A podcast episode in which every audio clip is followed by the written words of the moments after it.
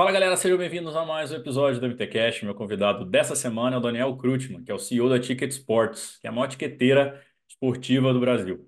É, nesse papo, eu trouxe o Dani, a gente já, já se conhece há algum tempo, já tivemos várias reuniões também juntos, vários eventos, ele até brinca com isso, dos eventos aleatórios que a gente acaba se encontrando. É, mas é, a Ticket Sports não é só uma tiqueteira que fica ali parada e né, vende ingresso e acabou. Eles se preocupam muito com o desenvolvimento do mercado, com a profissionalização do mercado por parte de organizadores de, de prova, parte de clientes também. Então, a ideia desse papo é a gente trazer insights, trazer conhecimento para o mercado, dividir informações. O Dani é muito a favor disso, a Ticket Sports posta muito artigo interessante, muitos números interessantes, é, coisas que muitas empresas mais tradicionais não divulgariam para falar, não, isso aqui é só meu. Ele pensa exatamente o oposto. E a gente pensa isso também, tanto que a gente soltou o nosso artigo ali sobre o calendário de provas de 2023, vou deixar o link aqui para vocês no episódio. Fizemos uma pesquisa recente também com o Triathlon e o objetivo que a Ticket Sports tem, que a gente tem também, é tornar o mercado cada vez mais profissional, cada vez melhor, cada vez maior. E ele cita uma, uma metáfora que eu acabo citando também, que é do bolo. Quanto maior o bolo, maior, maior a fatia para todo mundo.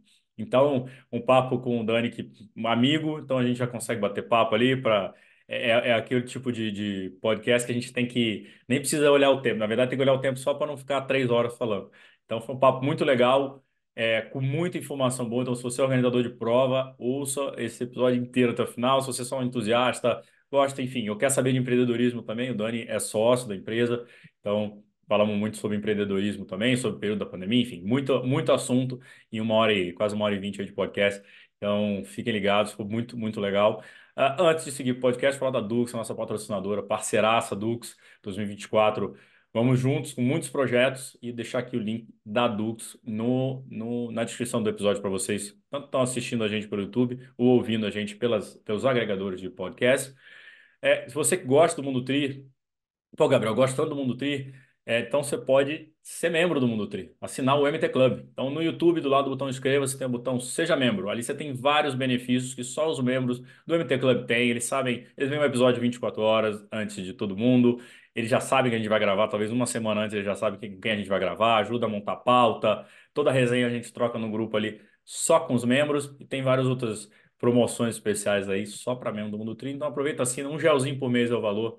Tá bom, né? Bom demais, né? Vamos lá, de graça praticamente. Então, considere aí tornar-se um membro do Mundo Tri. Vamos deixar o link também na camiseta, boné, mochila, enfim, todos os itens que a gente tem, todos os nossos parceiros de descontos. Também, e agora sim, vamos para o episódio com o Daniel Krutman, da Ticket Sports.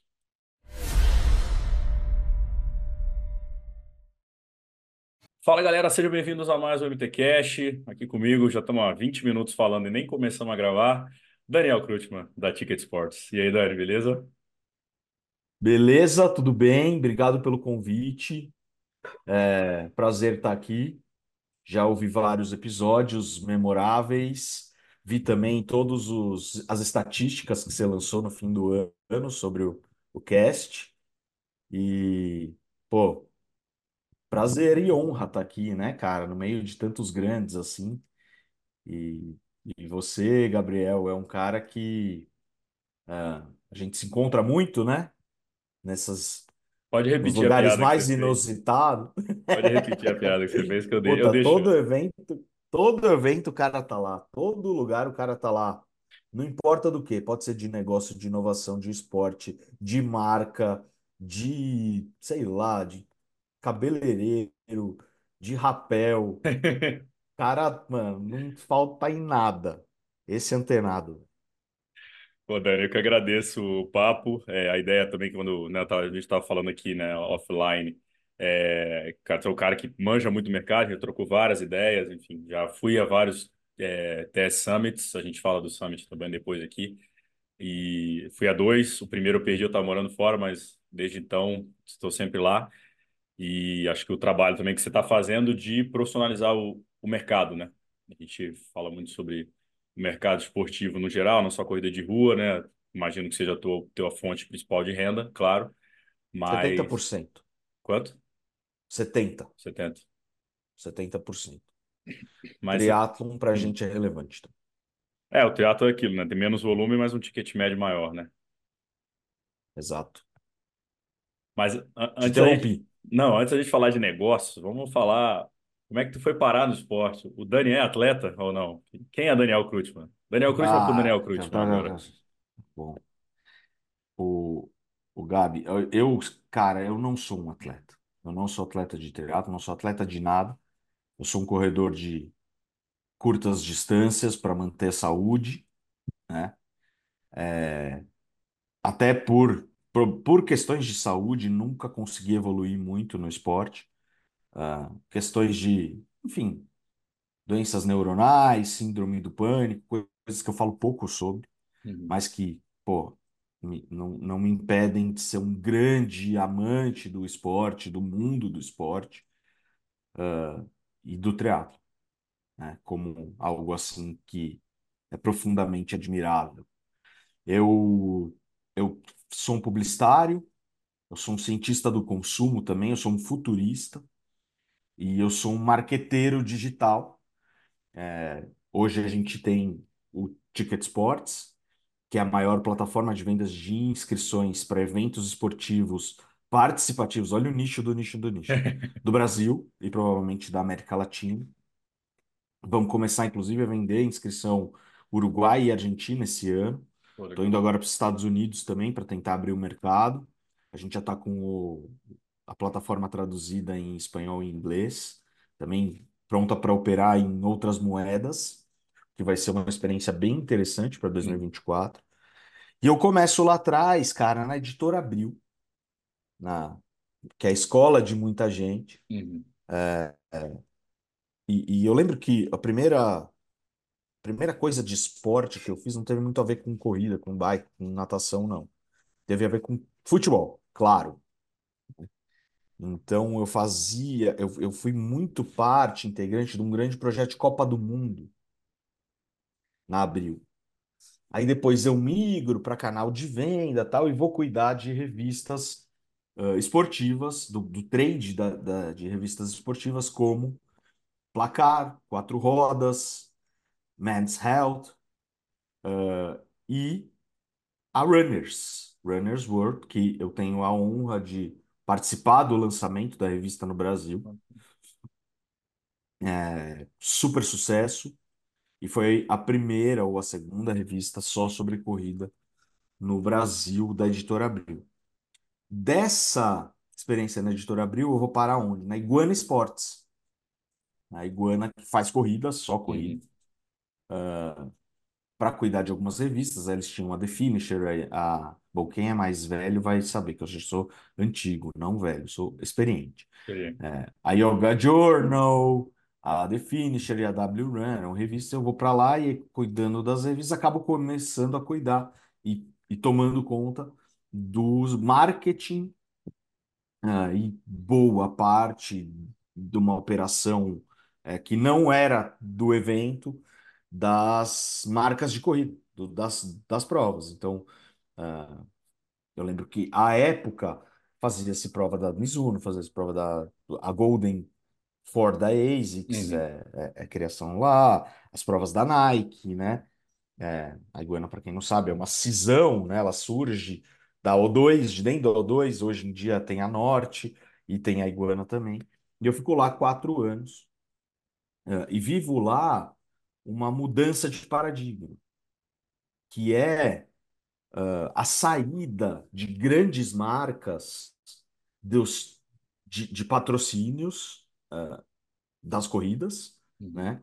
E de uma mudança estratégica da empresa, que era uma empresa antes que tinha inscrição como algo complementar, mas com um foco enorme em patrocínio, e aí que tinha que, de repente, se reinventar para tirar o grosso da receita das inscrições e o patrocínio virar complementar. E Caraca. isso acontece no, entre 2011, 2012 e 2013, quando seca-se a verba de patrocínio. Acho que é, é, foi um movimento de mercado assim que até hoje eu não sei explicar direito. Não lembro se teve crise financeira. É, eu sei que os dinheiros de patrocínio secaram. E aí eu começo junto, lógico, as lideranças da Iguana, Eli, o Paulo, é, e, e o time, né, a elaborar maneiras de vender mais inscrição. Então, o que que a gente faz? A gente lança o. a gente tinha um paradigma com o negócio de lote. né? A gente vai lá e lança é, venda de lote. Aí, precificação, como que precifica? Aí, kit, aí, jornada de inscrição, tal. E aí, 2016 eu caso, é, meu ciclo na Iguana já não está muito ah, azeitado, né? Enfim. E aí eu venho parar no que era antes o ticket agora, até 2021, foi ticket agora, é, e que hoje é Ticket Sports. Eu primeiro venho parar por conta dessa, desse know-how em fazer inscrição, então tipo, manjava de como otimizar o máximo de inscrição, então ajudei muito organizador já a melhorar a performance de receita com essa linha, com esse canal, que hoje é crucial, porque Uhum. patrocínio sozinho não paga conta. E, e aí foi trilhando lá dentro algumas, alguns caminhos, e hoje eu sou o diretor-geral, diretor executivo, o CEO, como é que é que a gente queira mandar. Então, falei minha história com o esporte. E na época, a Ticket Agora vendia, mais, não é, era eventos também, evento, shows, etc, né? Depois que, não? É, tentou, Uhum. tentou. A mudança de ticket agora para Ticket Sports foi justamente. é, Ela já estava prevista desde 2019, pra você ter uma ideia. A gente teve que esperar toda a pandemia para fazer, porque não fazia sentido a gente mudar de marca durante a pandemia. E... Mas ela tentou e não conseguiu, porque o DNA e o produto era feito para evento esportivo. O, o que a gente faz é diferente de vender ingresso de cinema Uhum. ou de teatro. Ah, Então acabou sendo essa assumir o que a gente realmente era, né? Costumo falar que a gente saiu do, do armário. A gente sempre foi Uhum. Ticket Sports. Deixou aberto ali para poder ter um nicho maior, para não, não ser só um nicho, mas na Mas verdade é, já nunca funcionou. e- Exato, exato. E, e, cara, você falou, o mercado mudou muito, né? E hoje você vê que o mercado voltou a isso, as verbas de patrocínio são maiores, voltou aquele patamar de antes ou não? Você acha que, sei lá, antes era muito Não, patrocínio, pouca inscrição, hoje não, é, a no- é, um, é ainda o novo normal, a, a palavra do momento, é o isso? novo normal que já dura 10 anos. É, não tem prova que. Aliás, não vou falar 100%, mas pro- provavelmente um mínimo de prova se sustentaria sem inscrição. Mínimo do mínimo. Uhum, A grande maioria demanda esse dinheiro para sobreviver. Muita gente, inclusive, usa todo o dinheiro da inscrição para pagar custo fixo, né? O, custo da empresa uhum. e, e- e o custo fixo da prova, e deixa as inscri... e deixa os patrocínios para ser o lucro. E eles, na maioria das vezes, não veem muito bem. né? Quem acha que o organizador de prova está milionário são raros. São É, raros. Eu trouxe, você vai desmistificar muita coisa, todo mundo acha, não, o cara cobra tanto, esse cara tá com muito dinheiro. Você falando, cara, É, não, não, não é assim, é a vida. É, cara, antes da gente falar disso, é, eu acho que quero bater bem nessa parte de organizador de prova e tudo, que é um tema que você constantemente fala, e nos summits a gente acaba falando muito, você acaba falando muito. É, como é que o mercado hoje esportivo brasileiro tem crescido? Como é que tá? Antes de falar de futuro, falar de presente, né? Como é que como é que tá esse boa. crescimento de eventos? Teve crescimento? Eu não sei. Teve. Nós, nós tivemos um efeito rebote de pandemia muito interessante, né? Na pandemia ficou parado, e aí no final de 2022 a gente começa a sentir um crescimento aceleradíssimo do mercado. Já nem, nem dá para comparar 2022 com 2021, porque foi ridículo o crescimento, porque não tinha nada e depois Ah, tinha tudo, né? Mas entre 23 e 22, a gente idem enxergou um crescimento. tanto no número de atletas, quanto no número de eventos e no número de organizadores. Cresce mais ou menos 15% o número de organizadores e de eventos em 2023. Tá. Então teve uma onda, além da onda de mais demanda, teve uma onda de mais oferta. O que significa que é, teve uma onda de empreendedorismo no ano passado. Isso estou falando de todas as modalidades. Uhum. Triathlon também. Teve gente nova experimentando criar eventos de triatlon. O que, o que, que vai acontecer agora, na nossa opinião humilde? Uma consolidação. Ou seja, teve gente que tentou vindo numa onda de otimismo, porque realmente vendeu-se bem no ano passado, né? Não é estratosférico, Uhum. é longe do que se acha, mas as pessoas quiseram estar mais juntas. É, é um efeito rebote de pandemia. Você vê até em outros flancos, é tipo, você vê, por exemplo, teve a melhor média de público em estádios de futebol da história Uhum. O ano passado, né?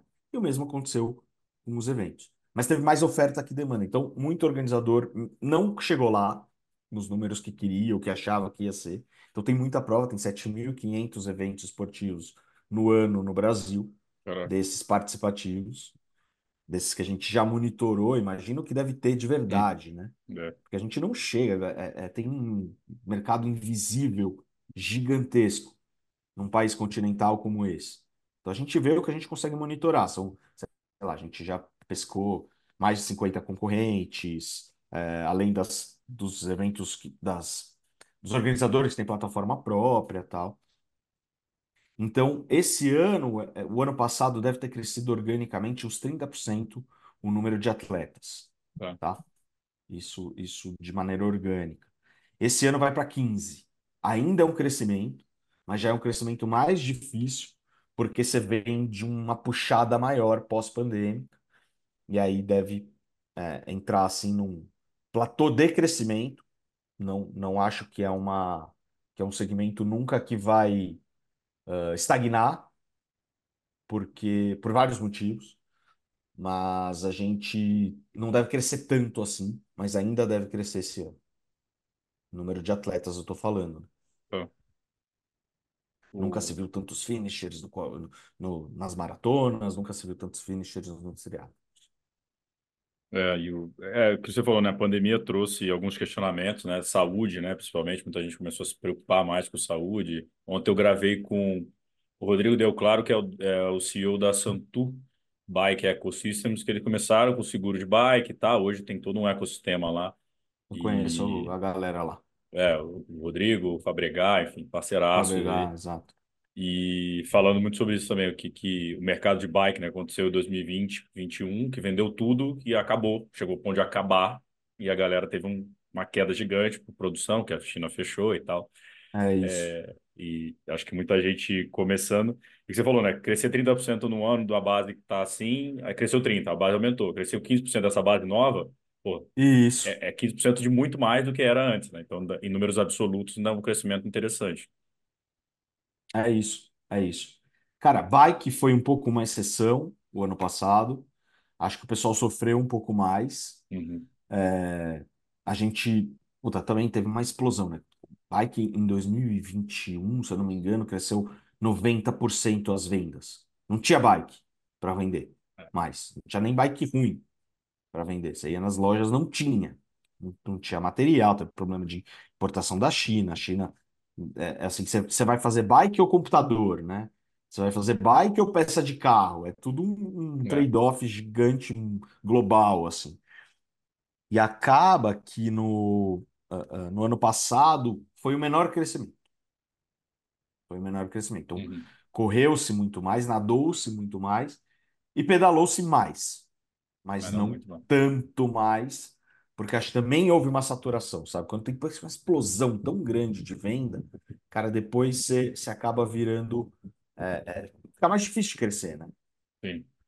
Então não é que foi mal, é que cresceu menos. E existe o amadurecimento do, do, do mercado também, né? As pessoas, não é tanta gente entrando mais, enfim, é, não sei, acho que eu vejo o triatlo tem impressão, por exemplo, que o triatlo cresceu, mas eu também vi muita gente que desistiu do triatlo. Então eu vejo muito mais gente falando de É, triatlo, gente nova, é, e mas acho que uma galera que parou, ou foi aí foi para ciclismo, ou foi para corrida, enfim. Eu não É, sei. o, o triatlon exige muito, né? é, Vai ter sempre muita gente parando de fazer triatlon. é, o tempo apertou, eu mesmo estou mais corredor do que triatleta, mas enfim. E, e vocês, cara, vocês também sempre tiveram. É, é, hoje eu vejo uma mudança da Ticket Sports no sentido assim, o que, que eu pensava? Ah, tiqueteira é fácil. Os caras só abrem lá, abre um negócio para vender, liga para o organizador, abre lá, ó, tá aqui, ó, você cadastra a sua prova aqui, você vende, eu te dou o dinheiro e tá tudo certo. É, sei que o trabalho não é esse, né? Porque até chegar no organizador, até estruturar, tem várias coisas, várias. é, vocês acabam sendo quase um banco, né? Muitas vezes, é, uma financeira. Ah, mas eu vejo hoje vocês muito mais preocupados em dar mais dados para o mercado.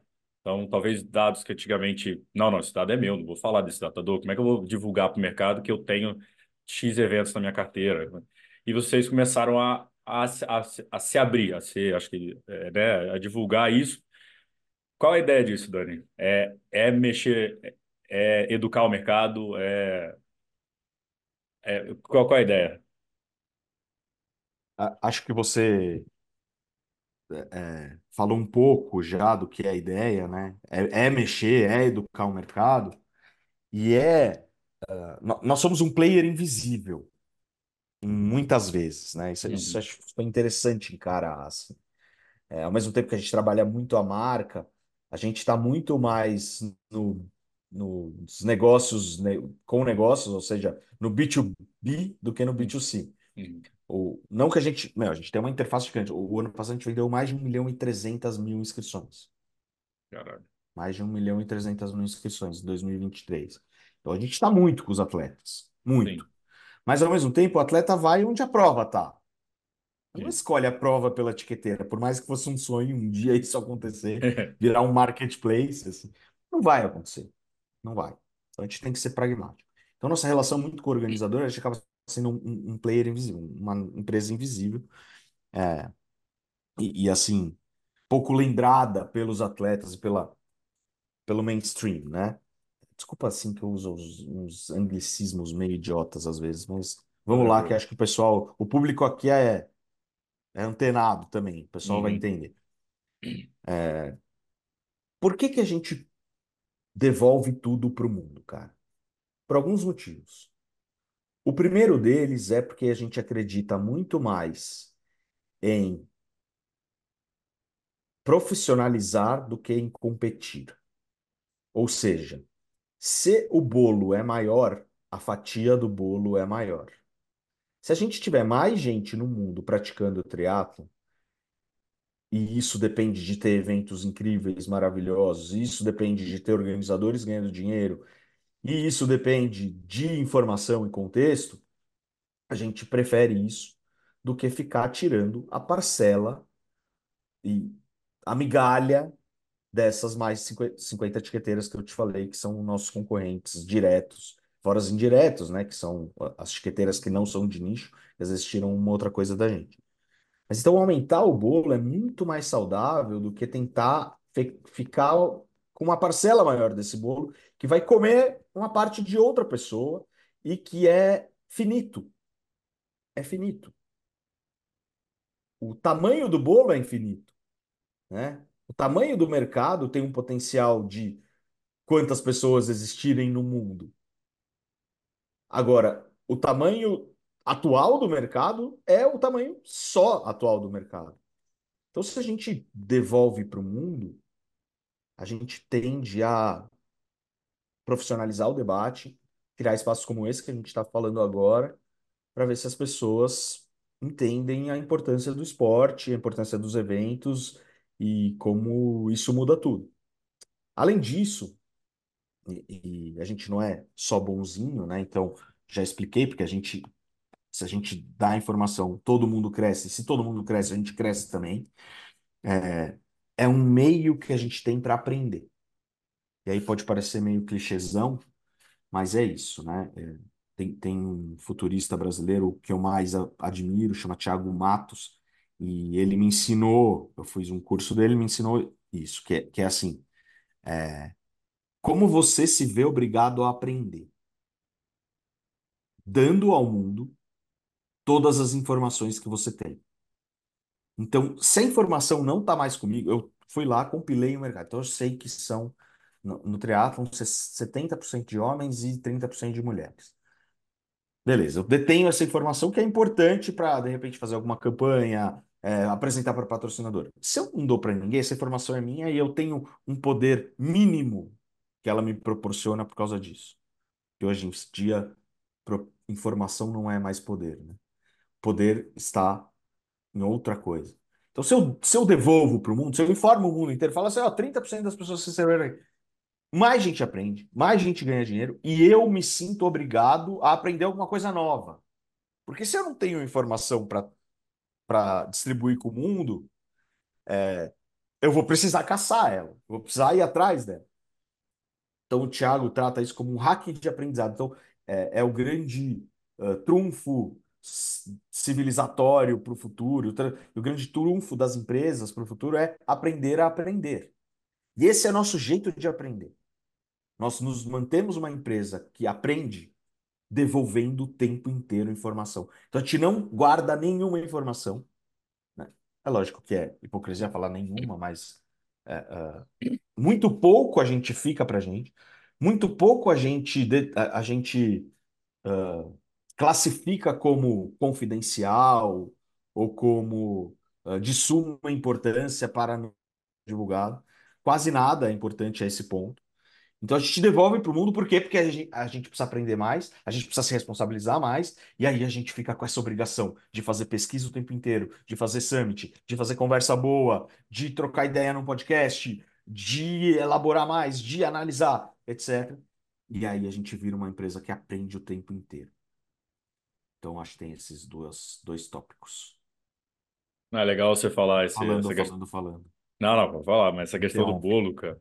Eu acho, eu, eu sempre falei isso com, os caras, assim, eu, eu, tenho, hoje a gente tem a, a Trisport Magazine, é uma, seria nossa concorrente, eu tô falando aqui entre aspas, para quem estiver só ouvindo a gente, e eu acho, eu falo, cara, eu preciso dele, porque se ele solta a matéria, eu falo, cara, olha a linha editorial que ele tá seguindo, olha, onde é que ele arrumou essa informação? Eu falei, pô, ou, pô, legal, ele tem essa linha, eu tenho outra importante é, o triatlo está servido de duas linhas editoriais diferentes que vão consumir o que ele, o, o que ele preferir, ou vão consumir as duas, porque hoje a gente pode consumir as duas. Não preciso assinar só uma revista da editora Abril.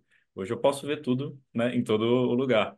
E eu usei é muito do que eu aprendi com você nisso, nesse papo de, de, ver, da gente soltar os dados do mundo tri. É, a matéria que eu te mandei, né, do raio-x ali da questão. Que é muito boa Cara, porque não tem, eu não sei. Hoje eu não consigo estimar, por exemplo, o número de triatletas no Brasil. Isso é péssimo, cara. Como é que é? Porque assim, eu não vendo, como é que eu vou conversar com as marcas e falar, cara, investe no triatlon um milhão de dólares. Tá, mas quanto triatleta tem? Não sei. Mas, pô, cara, quando o mercado inteiro tem essa informação, é, é mais, como você falou, é mais empresa entrando, é mais organizador entrando, é mais atleta. Eu acho que é é, é, o ecossistema, né? Do, o PIB do, do esporte tem que crescer como um todo para isso. Não adianta eu é isso. querer ganhar, ah, vamos bater aqui, vamos matar o cara, é, é isso. Agora eu vou ganhar sozinho. Beleza, o esporte afunda, você afunda junto. E, é, e uma das coisas tava... que eu tenho para mim é a seguinte, cara, uma mídia de nicho, ela é obrigada a fazer o nicho crescer, ou a tentar fazer o nicho crescer. Porque eu não posso ficar aqui só falando de triatlo, sugando do triatlon, e depois falar, beleza, semana que vem eu vou falar de hockey na grama e acabou, valeu o triatlo.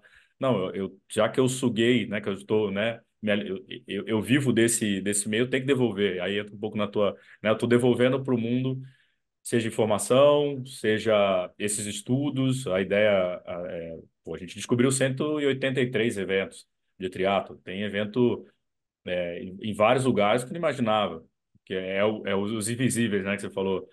Cara, a gente foi fazer o estudo. Provavelmente deve ter o triplo que você não sabe.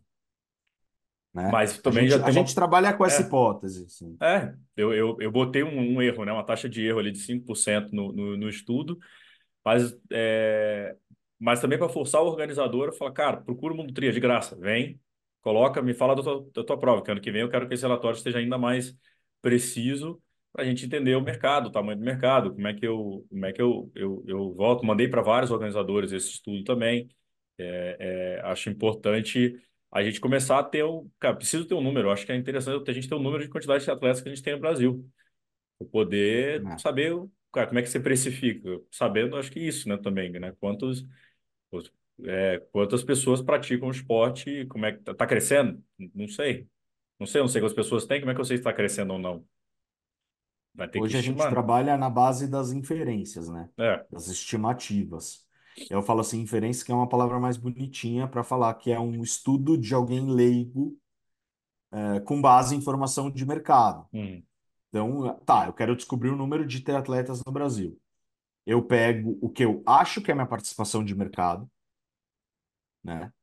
E aí eu pego a quantidade de triatletas que se inscreveram comigo, vamos dizer, num recorte de período de um ano, uhum, extrapolo isso para o número, para o número que eu acho que eu tenho de mercado, e aí eu tenho um número de quantos triatletas tem no Brasil. Assim que a gente chega uhum. a, a números, por exemplo, de ah, 13 milhões de pessoas que correm, 11 13. milhões de pessoas que nadam. É, 13 milhões de pessoas que correm, 11 milhões no Brasil, né? 11 milhões de pessoas que nadam. Natação é muito louco, assim, porque é, a gente mora em São Paulo, a gente não vê, porque para gente natação é caro, difícil, ruim, mas tem muita gente que mora na praia e que o- a natação é cotidiano, assim, o cara vai para o É. mar, nada, volta e, e pronto. Até no próprio Rio de Janeiro, né? É, muita mais gente nada do que aqui. Então tem 11 milhões de pessoas que dizem que nadam. Uhum. Tem 40 milhões de bikes no Brasil. 40 milhões de possíveis ciclistas. Na verdade, muita gente nem usa bike, né? É. Mas aí você vai mesclando os dados e eu vou. A gente vai trabalhando assim. Então, que tamanho de mercado a gente acha que é? Ah, tá bom. Acho que eu sou 25 a 30% do mercado. Quantos corredores passam aqui por ano? Ah, tá bom. Tantos. Mas quantos corredores participam de provas? Quantos por cento dos corredores participam de provas? E quantos por cento não participam de provas? Tanto. Aí eu vou lá e acho um número. Então, são inferências, são estudos Uhum. de alguém que manja do mercado, mas que não é nem de longe um instituto de pesquisa, um polo estatístico com uma confiança é, minimamente científica, vai. Acho que a gente trabalha todo mundo assim, né? É. O, você tem. Eu, eu não te preparei para essa pergunta, né? Mas você, você chuta um número de triatletas no Brasil? Ah, se você me der até o final da entrevista, até o final do podcast, eu consigo achar. O, Porque é um número dinâmico, né, cara? Você é. falou uma coisa que é verdade. Muita gente entra e sai, muita gente entra e sai. O, a média de idade da, da plataforma é 41 anos. Então, se você somar todo mundo e dividir Uhum. pelo número de pessoas, qual, qual a idade é 41 anos? É, é, muito provavelmente essa média aumenta nos próximos anos. Por quê? Porque a gente está vivendo uma revolução etária. Uma, uma diferença, assim, cada vez mais o, tem mais idoso no Brasil. Tem mais gente vivendo mais e Uhum. menos gente nascendo, né? Isso vai, no fim das contas, ter mais gente em faixas etárias maiores. Então, ao mesmo tempo, o triatlon, é, ele não é... Tá, eu, eu vou falar, assim, a experiência que eu tenho, tá? Porque eu não quero ser ah, também, vamos dizer, leviano. É, Não é uma coisa para a vida inteira. É uma coisa para um período da vida, que você foca nisso, né? É um lifestyle que, que te exige demais, que, que pune muito a rotina, né? Então, talvez seja, hoje, dos esportes que a gente tem, assim, mais, mais participação, o mais difícil de determinar o número de pessoas, porque ele é muito cíclico Sim. na vida.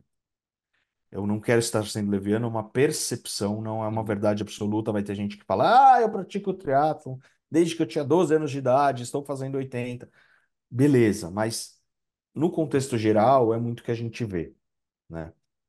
Tem muita barreira para continuar fazendo triatlo. É, muito triatleta, acho que o número legal de. Vai ser difícil inferir isso, né? Se muito triatleta se mantém nos esportes, mas não necessariamente no esporte. Isso, O cara vai, a Exato. pessoa vai focar, ah, agora vou ser só ciclista. Agora você só entre aspas, gente, também que vai o ciclista vai ver, ah, triatleta acho que é só ciclismo. Não, é, é, enfim, vou focar numa Não, você apenas. matou. É assim, do tipo, é, eu considero triatleta quem fez um triatlon em 2023 ou eu considero triatleta alguém que fez um triatlon nos últimos cinco anos? É foda. Não sei dizer. Não sei responder. É, acho que o número é quem está triatleta, não quem é triatleta, né? Talvez Quem seja. está triatleta é. talvez seja bom. É. E, e Dani, uma das coisas que você falou também de devolver para o mundo e tal, uma preocupação muito grande que eu vejo é da profissionalização do organizador de evento, né? A gente no Summit, né, sempre se bate bastante nessa tecla. Eu vejo hoje é, os patrocinadores, os organizadores, alguns se mexendo, mas assim, acho que também tenho a impressão, agora eu sendo leviano também no meu pouco tempo de mercado, é, muitos organizadores muito antigos, já muito tradicionais, que enxergavam o negócio que era, cara, venda de patrocínio é espaço no backdrop, valeu na camiseta, valeu, uh, que está sofrendo um pouco com redes sociais, com a forma como se vende o patrocínio hoje, acho que mudou bastante. Uh, e uma galera, e agora talvez vindo no, novas pessoas assim, mas eu ainda vejo o mercado ainda basicamente assim, apanha muito para vender patrocínio. Ainda está no modelo muito antigo de, de venda de patrocínio, de conversa com marcas, né? É, como é que você vê isso? Faz sentido isso que eu falei? Como é que você vê isso e qual a preocupação da Ticket Sports é, com isso? A gente tenta o tempo inteiro falar sobre esse assunto, sobre sofisticação, sobre evolução, sobre profissionalismo. É, a gente lida com um perfil muito difícil de empresário, que é o cara que muitas vezes é simplesmente o apaixonado e não um, um profissional apaixonado é, e que se perde nos negócios, se perde no, no, jeito de fazer negócio. Muitas vezes tem negócios deficitários, muitas vezes põe do próprio bolso para fazer acontecer e esse cara não sobrevive e esse cara uh, faz pelo esporte muito menos do que ele poderia. E a sua análise é bate com o que a gente sente aqui. Né? É muita gente precisando de ajuda. É muito organizador apaixonado e pouco profissa. Do nosso lado, a gente tenta fazer o melhor. É, lidar com triatlon, fechando um pouco o, o ângulo de visão, é lidar com um sonho talvez top 3 de importância na vida das pessoas. É muito importante, é muito um sonho. Uhum. Né? Então, o cuidado na entrega uh, e a venda por patrocinador, eles são, são diferentes de fazer uma corrida de rua ou de fazer um, sei lá, até um festival de música. Né? É um cuidado que, que vai além, que ele é diferente de tudo que existe. Assim. E acho que quando a gente fala com organizadores que organizam triatlon, a, o, a conversa é sobre sonhos das pessoas, né? É sobre a responsabilidade sobre o sonho das pessoas. Mas é também sobre matemática, é sobre fazer conta, é sobre ser arrojado, é sobre ser inteligente na hora de vender, é sobre trabalhar a marca. Né? Não dá para falar de, de triatlon sem falar de uma das marcas mais incríveis do mundo, que é o Iron que é a segunda marca mais tatuada do mundo, sei lá, você já deve ter falado isso mil vezes só nesse podcast. É, mas, cara, o cara não olha para a marca própria. Ele acha que só o fato de ser um triatlon, ele lança ali e pronto. Ele não olha para a experiência, para que é um sonho das pessoas. Ele não vai no patrocinador com brilho nos olhos, ele já chega derrotado. Ele já chega com tanto não que ele é, já, já entra, já bate na porta pedindo desculpa, quando na verdade ele está fazendo uma das coisas mais nobres importantes para o mundo, na minha humilde opinião, mas eu imagino que na sua também. E, e o que a gente tenta é falar sobre isso, cara. Falar sobre esse erro, né? Do tipo, se apropria do negócio. se apropria, você pode ganhar dinheiro com triatlo. É possível, né? E é legal, é legal ganhar dinheiro com o triatlon. Não é necessariamente feio ser profissional. Não é necessariamente feio uh, trocar um pouco da paixão por um pouco de profissionalismo. E, e aí a voz dos atletas muitas vezes não ajuda, né? Porque, ah, quando eu cheguei aqui tudo só que era mato. Ah, era muito mais legal na década de 90 que, que, que o chip era amarrado na minha perna. Ah, eu, virou um grande negócio. Lógico que virou um negócio, ainda bem, né? Ainda bem. Uhum. Porque você quer o quê? Que as pessoas sejam escravas? Né? É. Então, o triatlon é uma arma social gigantesca e é assim que tem que chegar para os patrocinadores e é assim que tem que chegar para os atletas. É legal isso você falar. É... é muitas vezes eu vejo a galera toma uns xingos aqui no Mundo Tri e eu vejo muito, e acho que você vai lidar com isso também, que é a gente está lidando com a paixão das pessoas, né, que você falou. E às vezes eu preciso tocar meu negócio como um negócio. Então eu vou tomar decisões de negócio. E às vezes a pessoa não Isso. quer, a pessoa, Pô, por que, que tu não fez tal coisa, não sei o quê? Eu falei, cara, porque eu não posso por causa disso, disso, isso. Ah, mas não quero nem saber, porque para ele é só um hobby, é o momento que ele não quer estresse. O estresse ele tem no trabalho. Ele que ali é o momento que ele tá, a pessoa tá de, de, de lazer. E a gente tá trabalhando com isso. Então é, é, é muito é, é notório isso, sim. E Cara, é, acho. tem, tem uma falha, né? Tem uma falha nessa, nesse discurso hedonista, assim, nesse discurso de curtir a vida e de que tudo tem que ser uma grande festa, que é quem está organizando essa festa? Quem está É, trabalhando nessa festa? Entendeu? Se tudo for uma grande farra, alguém vai ter que trabalhar para servir o drink. exato. As pessoas não conseguem conceber isso, assim. E os organizadores se atrapalham Uhum, por conta desse discurso, que não devia ser deles, com certeza. nem O... seu, né, como mídia. É, exatamente. Mas é, é, mas é aquilo, né? Tem, que- tem que ir, ir profissionalizando, cobrando, né? Acho que o mercado. É, e um, um dos pontos, cara, eu lembro, vou citar o Summit, daqui a pouco a gente fala do, do Summit à parte, né, como um produto, Tranquilo.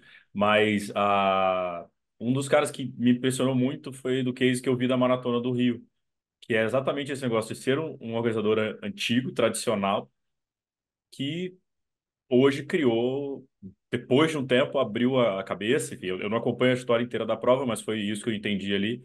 Hoje é a maior maratona da, acho que da América Latina, né? Um monstro, um colosso de grana, de, e não, não só de grana.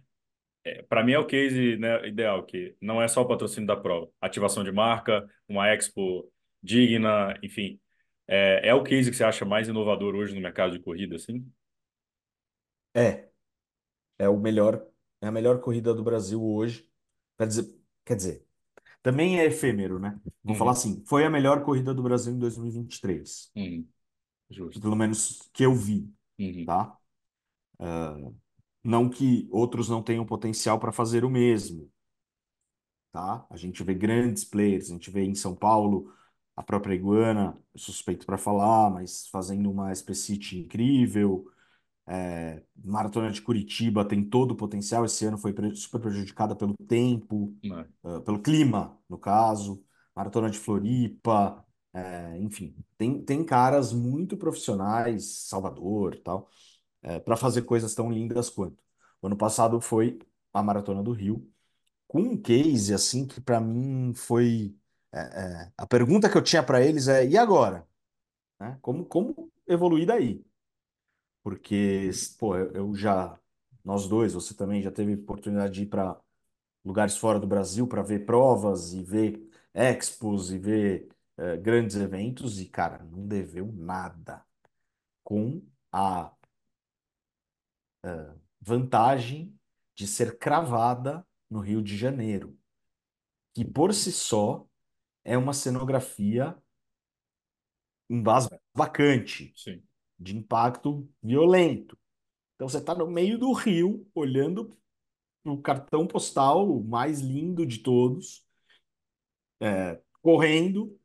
se divertindo, podendo comprar produtos, tanto licenciados quanto uma loja da Adidas super legal, fazendo tatuagem, com show, com cerveja, com área VIP, com expo, com lojinha, com cerveja de graça, com hidratação bem feita, com venda de propriedade em tudo. Então, a 5K tinha a venda de propriedade dela. O 10K tinha a venda de propriedade. A Expo tinha o nome da Expo. As ativações tinham o nome das ativações. A camiseta tinha uma coisa na camiseta, outra coisa no. é, é, enfim, assim, um potencial comercial muito bem explorado e uma experiência incrível, maravilhosa no- na Marina da Glória.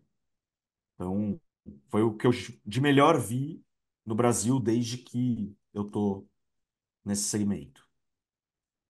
É Eu, eu- me convenceu tanto isso que esse ano eu comprei, agora teve promoção da Latam esse final de semana, eu já comprei para ir para a Maratona do Rio.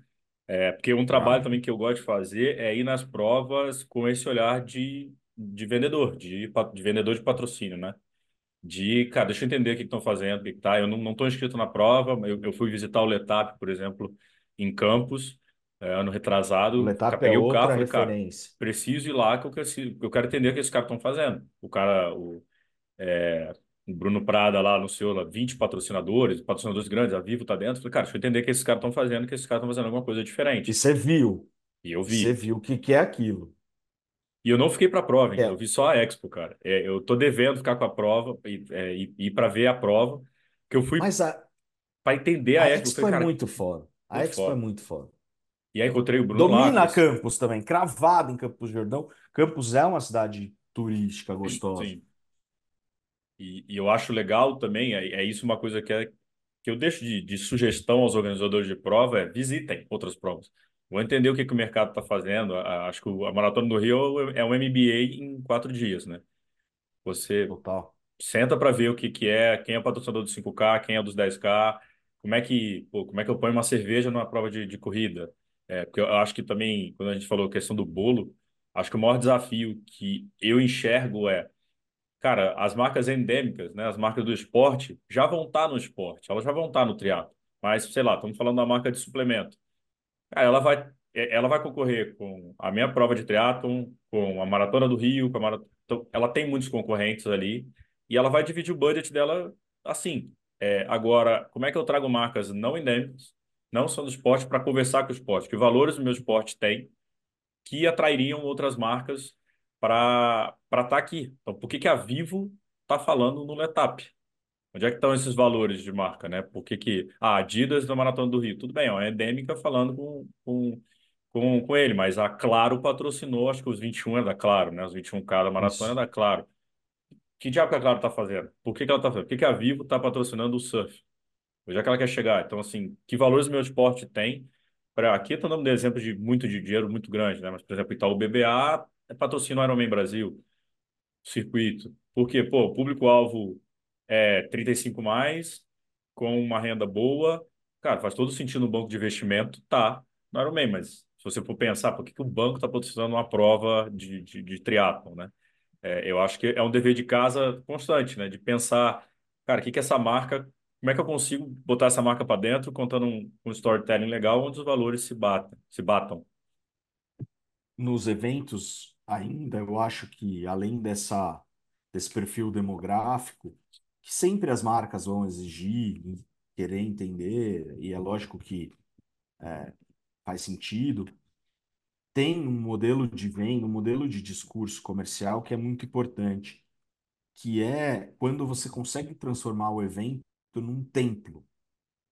Eu tenho falado muito isso.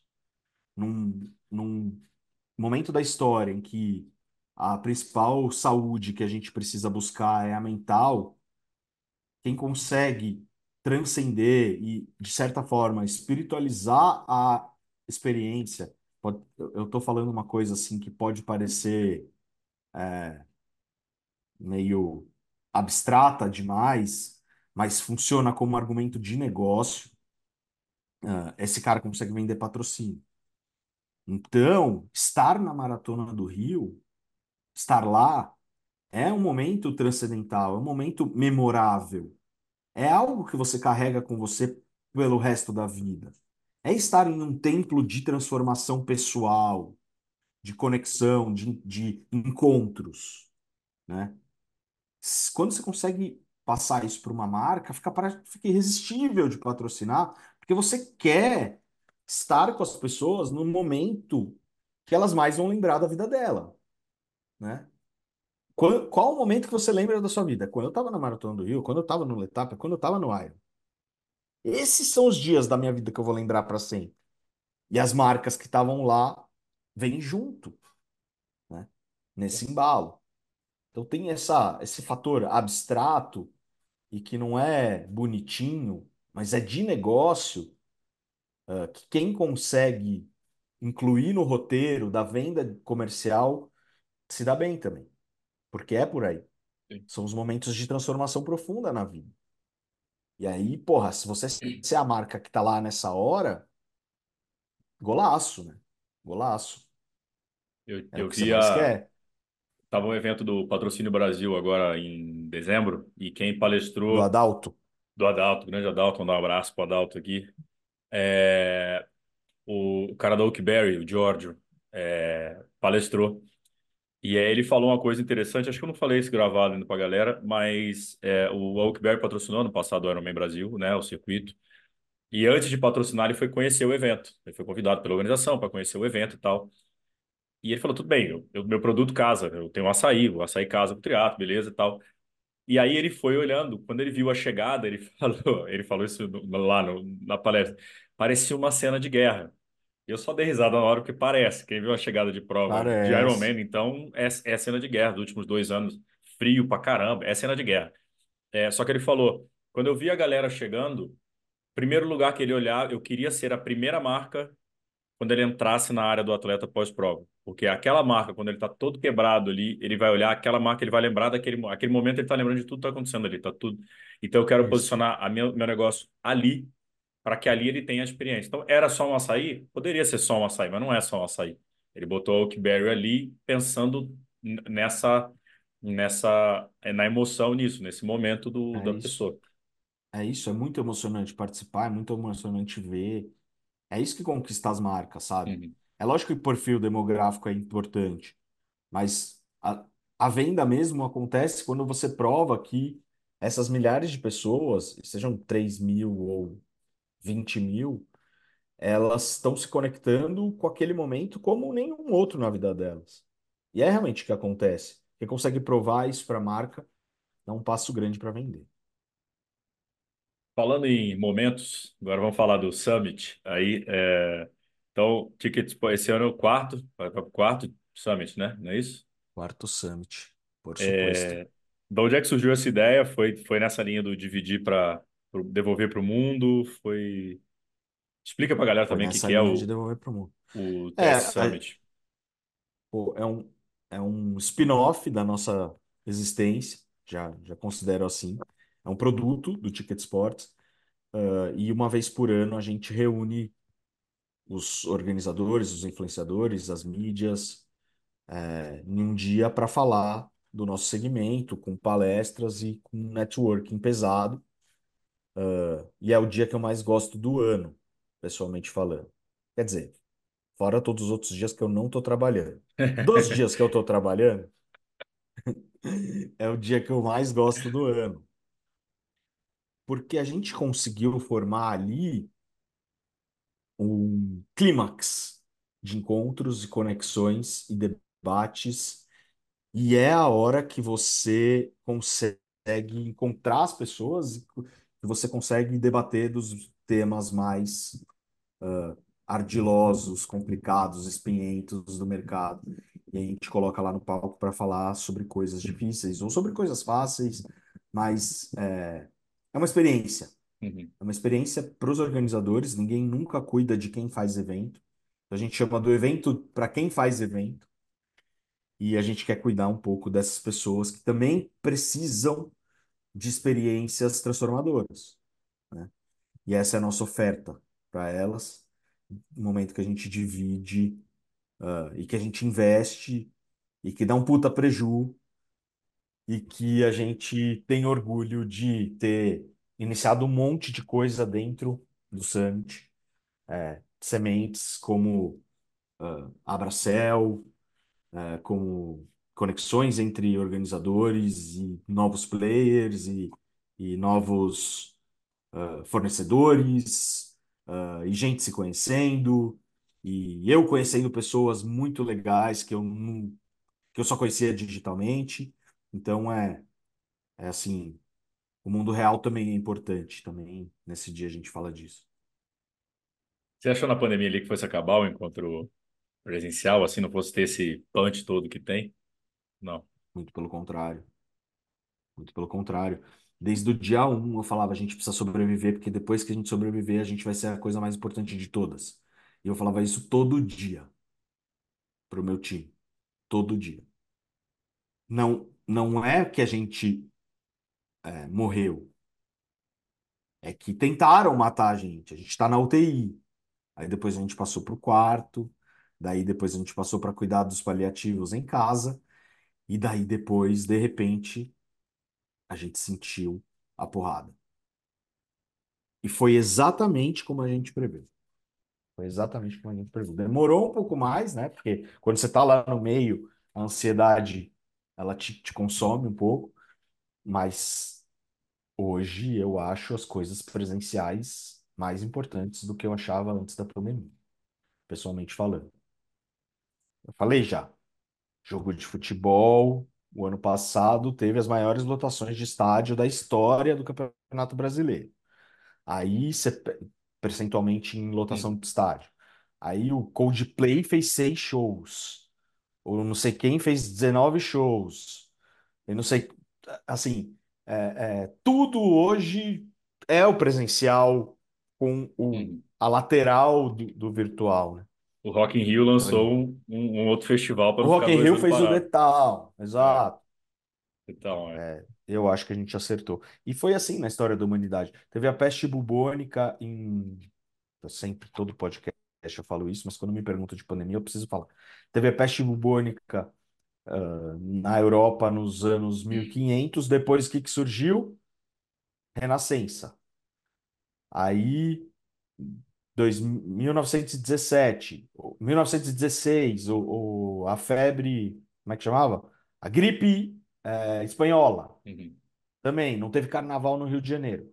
Você pega os jornais do ano seguinte, quando não tinha mais gripe espanhola. O maior carnaval de todos os tempos, né? Aí eu olhava para o contexto histórico e falava, não, a gente precisa sobreviver. Porque vai dar bom esse negócio. Vai dar bom. É só a gente não morrer. E aí a gente não morreu e deu bom. Muito cabelo branco, né? Cara, dessa época aí, imagino. Puta, cara. Todo detonado, né? E, Dani, no, no, por ser um futurista, né? Vocês lançaram, você lançou semana passada um artigo botando 14 itens aí que você acredita, né? Não vou detalhar os 14, senão a gente precisa de um outro podcast para isso. É, mas uma das coisas que me chamou a atenção foi do crescimento das maiores distâncias. Tem coisa de brain, enfim, é isso. Dá, dá pra fazer um episódio de cada item, né? Se quiser. Eu vou deixar aqui para a galera o link para quem quiser ver os itens. Ele explica também um pouco. Obrigado. Mas o de crescimento das maiores distâncias. É, você vê esse mercado então amadurecendo para. Imagino que tá falando, você falando mais também de corrida de rua, né? 21, 42. É, mas você vê acima de 42, é isso que você tá, tá vendo? É, e triatlon também. É, eu, eu tô pegando já esse público também. que vem para cá, né? Eu tô de olho nessa galera. O 2022 e 2023 foram anos de entrada de gente na, no funil. Uhum. Muita gente chegando. Muita gente no 5, muita gente no 10, muita gente começando a andar de bike, muita gente nadando um pouquinho mais do que nadava para fazer uma prova ou outra. Uma... E, e a tendência natural é que essas pessoas fiquem no funil e esse funil se alargue e que a gente tenha é, mais gente chegando em maiores distâncias. Então, se nos últimos anos a gente teve uma, uma crescente nas distâncias de entrada, né, nas experimentações, teve muita gente que foi embora, mas e tem muita gente que fica, continua-se esse fluxo de gente experimentando, mas essas pessoas que ficam naturalmente evoluem nas distâncias. E por isso essa essa não é uma previsão, é uma uh, vamos dizer é também uma ferição, é uma Uhum. É, mas é um uma comportamento que existe, é né? um, Você está é um aplicando um credo, é um já. credo, é um É. credo, exato. É uma crença Uhum. de que ah, esse e o próximo ano ainda são anos que vão puxar muita gente para cima em termos de distância. Porque é esse pessoal que começou e que agora, e que continuou, e que está evoluindo, e que está começando a chegar nas, na, é, nos desafios mais complexos. Uhum. Então, É, essas pessoas estão começando a chegar, e aí vai aumentar. é, eu fico muito de olho nisso, porque a gente fez uma pesquisa ano passado, acho que eu te passei também essa pesquisa. Incrível a 56%. pesquisa. É, a gente quer, cara, é a mesma ideia, na mesma, na mesma pegada que vocês defendem. A gente, a gente tem essa Puta, pesquisa todo não, ano, entender o mercado, e aí divide com os players para entender para quem que eu estou vendendo, com quem que eu estou conversando, quem quer pode ser meu público, enfim. O É, e bom uma é que eu das não preciso coisas. mais fazer a pesquisa de triatlon, cara. Você já faz ela para, faz, Ah, deixa ela pronta pra gente. Exato, pô, pode deixar. É isso, a gente faz junto, isso aí tá ótimo. Manda também na tua Demorou. base, mas, cara, pra Vamos. gente, a gente é, é, é isso, é o que eu falei, acho que a gente tem que ser um player importante, cara, já, já que o mundo tri a maior mídia de triatlo no Brasil, a gente, quem tem que puxar esse bonde somos nós, então é, acho que a gente tem que usar isso também. Mas um dos indicadores dessa matéria foi, desse, da pesquisa, 56% das pessoas que começaram no triatlo vieram da corrida. E eu acho que esse funil que você falou é bem um comportamento. A pessoa vai, É bate nos isso. 21, às vezes vai para 42, às vezes fala, pô, não quero ir para 42, é muito, deixa eu ir para o triatlo.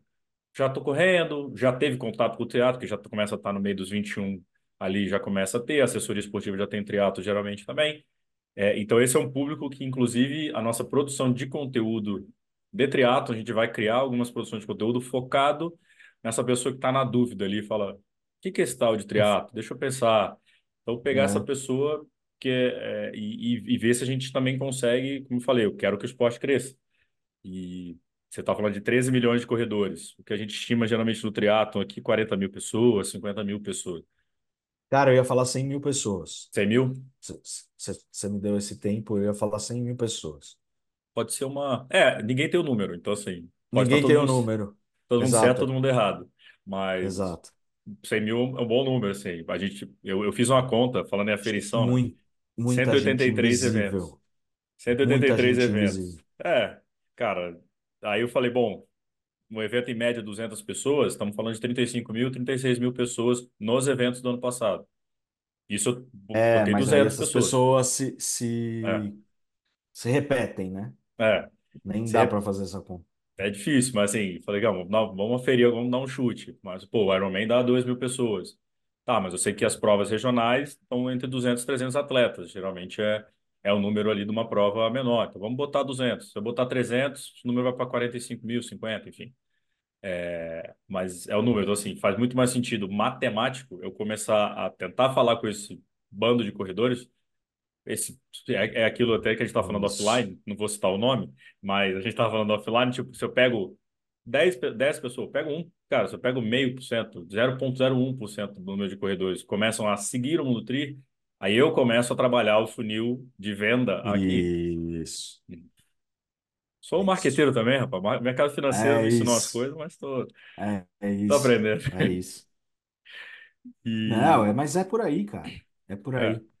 Até O, o triatlon, a gente fez uma pesquisa de triatlon também, se eu não me engano, em 2022 a gente fez, que foi muito boa.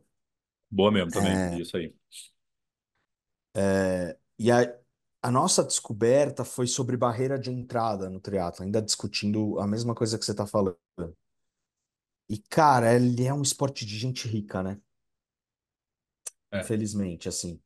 O, o, eu, eu, às vezes, falo isso, eu, eu já vi gente ir, ir contra mim nessa hora, assim. Às vezes falo isso em live e o pessoal fica bravo, né?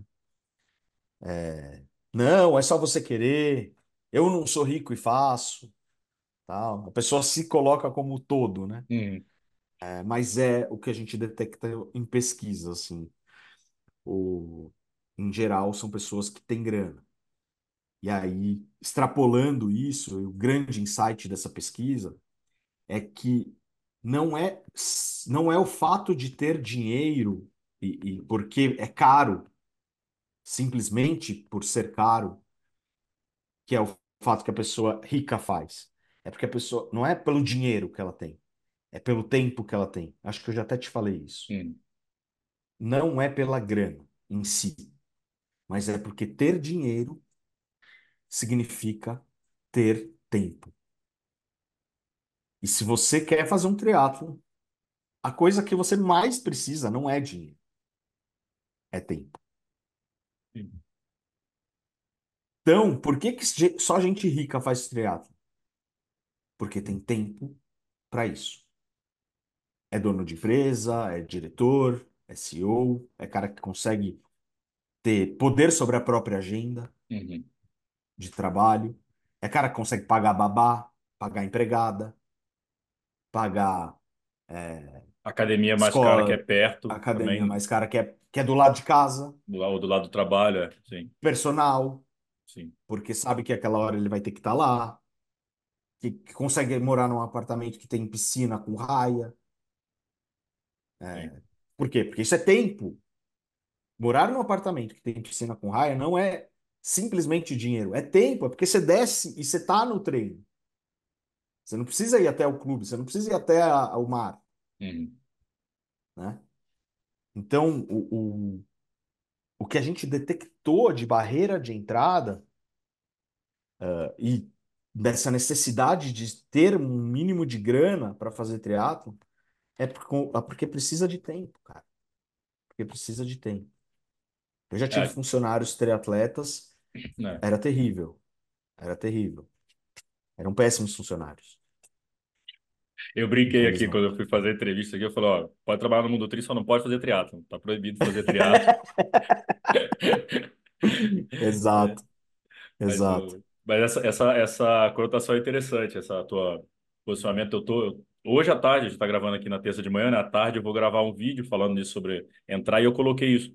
Antes do investimento é sobre rotina. O triatlo mais difícil é a rotina, de você treinar duas modalidades por dia, é, praticamente sete dias por semana, dependendo do, do nível que você, você, você, queira chegar. É, e, claro, facilita. Eu, eu- minha, minha academia era 10 minutos a pé do meu trabalho, eu conseguia treinar no almoço, mas negociei duas horas de almoço. Nem todo mundo consegue, vai ter que Isso. fazer à noite. Mas aí a pessoa pega duas horas de busão para chegar até em casa, como é que faz? Então, assim, então, sobre, sobre Não, é- escolhas, não, isso tô- não é para generalizar, entende? Você que está escutando e não é rico e mesmo assim faz seu trato, meu, que demais. Parabéns, parabéns. Você é foda. Não precisa mesmo. Uhum. Mas é a realidade, tá? É. É a realidade. É que a pesquisa disse, né? Então, isso é, é É legal a- de ter dados estatísticos sobre isso. Não é, não é, são dois doidos falando, falando não, foi o que a pesquisa falou. Foi o que a pesquisa falou. Não precisa ser milionário, mas precisa ter grana. O, e, e aí eu cheguei nesse ponto que você estava falando em, porra, vamos transformar esses um por cento desses 13 milhões em triatletas? E aí você vai lidar com um monte de objeção, né? Sim. E aí, é, por isso que eu lembrei disso, porque para mim essa é a maior. E você reiterou, né? né? É, na pesquisa, a, a, a, acho que 60% das pessoas acham que o triatlo é um esporte para pessoas com grana. Responderam isso na pesquisa, foi uma pergunta que a gente fez e a maioria acha. Então, isso é um desafio também que a gente tem de quebrar, de mostrar, ó, existe essa realidade sim, em grandes centros principalmente. São Paulo, é, o deslocamento é um, é um ponto muito difícil, Ah, é, e tá mas super, e tá super centralizado em São Paulo, né? é super centralizado. Você não tem, cara, não tem academias com piscina. é, às vezes você vai procurar a Zona Norte de São Paulo, você tem poucas, com piscina de 25 metros, muito poucas. Não tem. É muito pouco. Então, é, a pare- parece que São Paulo tem tudo, não, não, né? Não é nece- necessariamente isso, mas qual é o desafio da gente trazer? De trazer Tem mais o Rio gente. Assim, Pinheiros aí É, chegando. vai chegar. Duvido, duvido. O Dani, você também é um colega de mídia, né? Então, o Web Run é outro produto do, do, do Ticket Sport. Eu fiquei sabendo quando a gente foi conversar aquela vez lá, você tinha me falado, não sabia que a Web Run também era da, era da Ticket Sport. Como é que é trabalhar com mídia aí? Deixa, eu- deixa eu ver. Vamos chorar junto aí. Vamos chorar junto. Difícil de monetizar, né? Um puta prazer de trabalhar, uma delícia. WebRun tem 22 anos de existência, vai fazer 22 anos de existência. É dos primórdios da, da, da web, é o, é o que deu origem ao Ticket Sports, e até hoje a gente mantém essa marca com, é, com muito trabalho, assim, de, de, de campo, vamos muito a eventos, escrevemos muito, ajudamos os corredores, temos matérias incríveis, maravilhosas, há 22 anos fazendo. E é um prazer gigante. É um prazer gigante. Não dá dinheiro. Vocês acharam que mídia aí dá dinheiro? ó? É isso aí. Não dá dinheiro, cara. Nem sei como sobreviver. A gente, a gente subsidia hoje com o Ticket Sports a existência de WebRun. Porque a gente acha que é importante o WebRun para o mundo. Inclusive, agora a gente investiu em WebRun. Quem sabe que a gente consiga trazer mais marcas e, e patrocínios e branded content.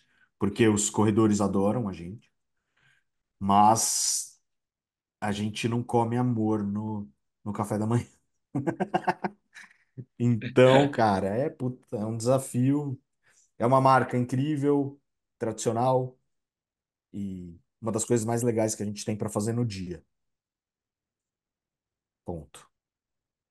Vou deixar o site da WebRun E pra galera aí do triatlo que não, não conhece, mas ficou bem bonita, cara. O rebranding ficou bem legal, gostei bastante da, da, da nova Obrigado, logo, a obrigado, identidade amigo. visual, ficou bem, bem, bem legal e, e divido de você, a galera acha que o Mundo Tri é rico. Mundo Tri, vem pra tal prova, vem, vem, paga que nós vamos, senão não dá. Exato. Aliás, E eu não já precisa, deixar um não precisa pagar elogio muito, não. aqui. Não precisa pagar muito, Já não, é deixar um só por... elogio a você, o Gabriel.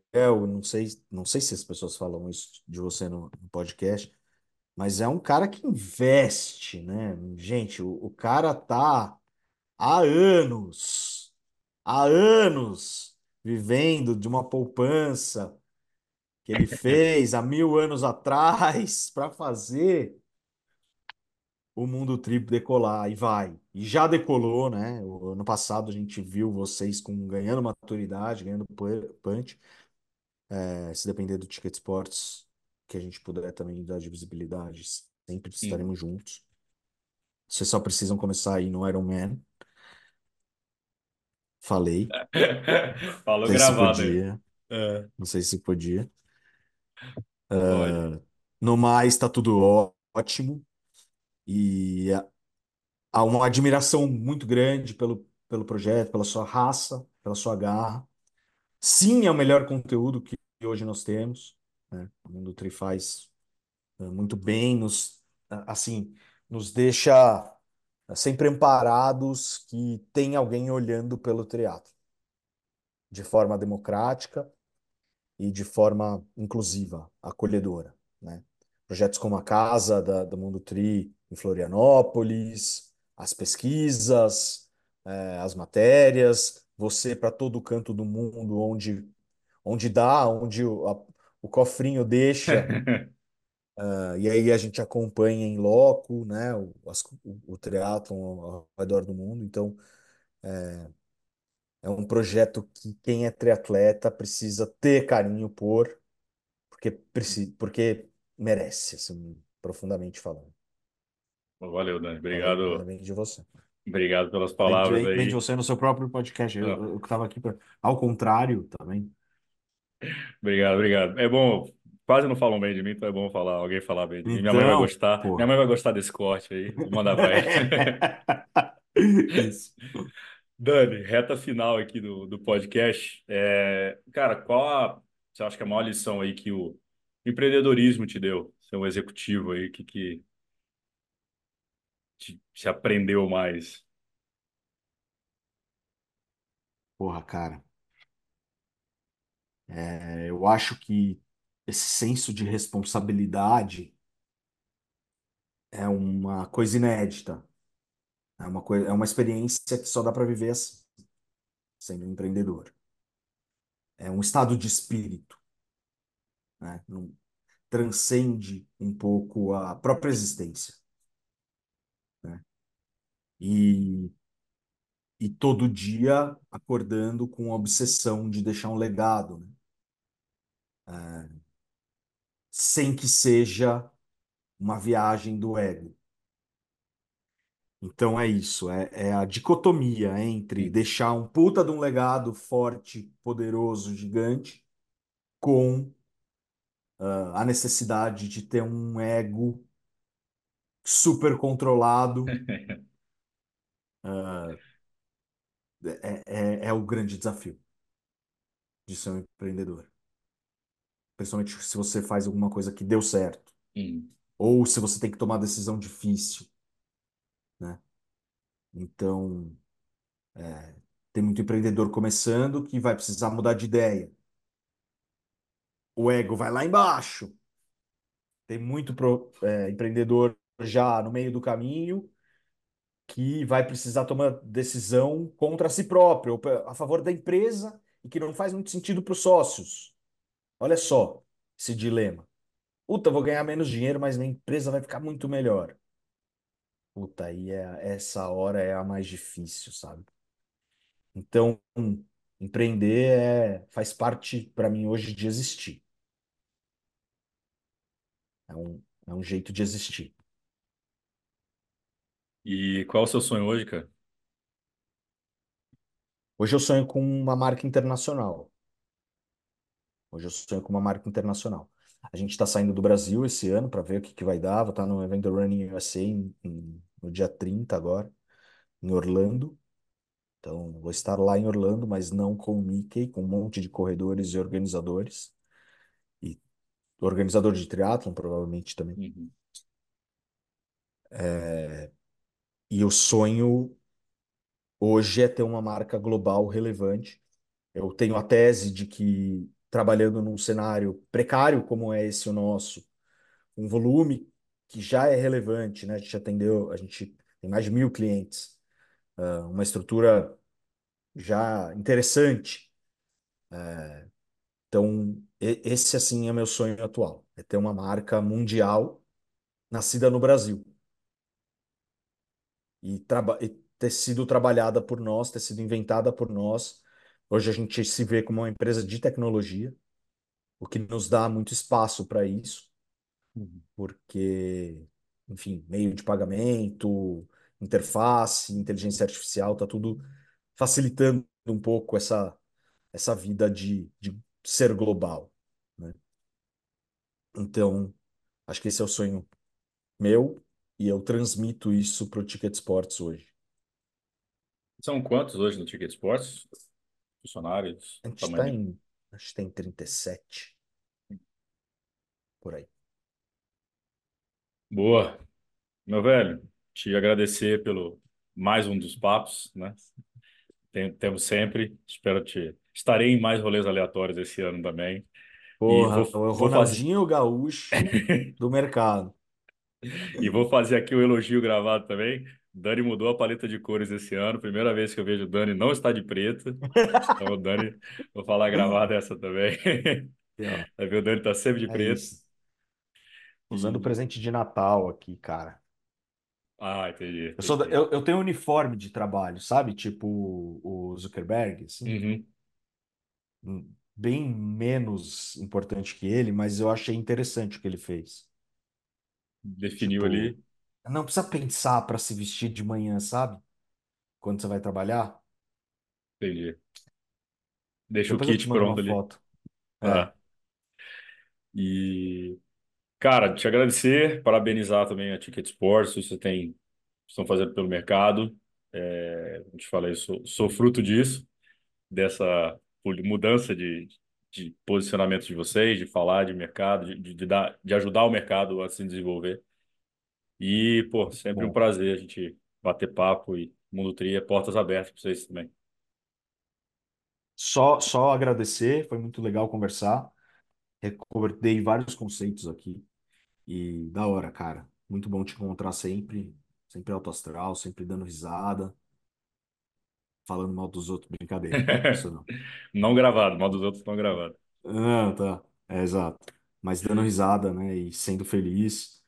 Cara, eu, eu li um livro agora, Sociedade do Cansaço, né?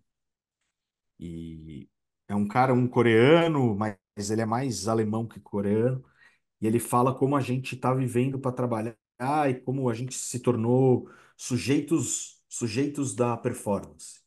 Nós somos totalmente sujeitos do desempenho. Nós somos automotivados agora, a gente tem que buscar ser nós mesmos e tudo é uma grande inspiração e aquela exigência vem de dentro para fora e não mais de fora para dentro. A gente não tem mais chefe, a gente tem líderes, a gente Puta, isso aí é um problemão para nossa cabeça, cara.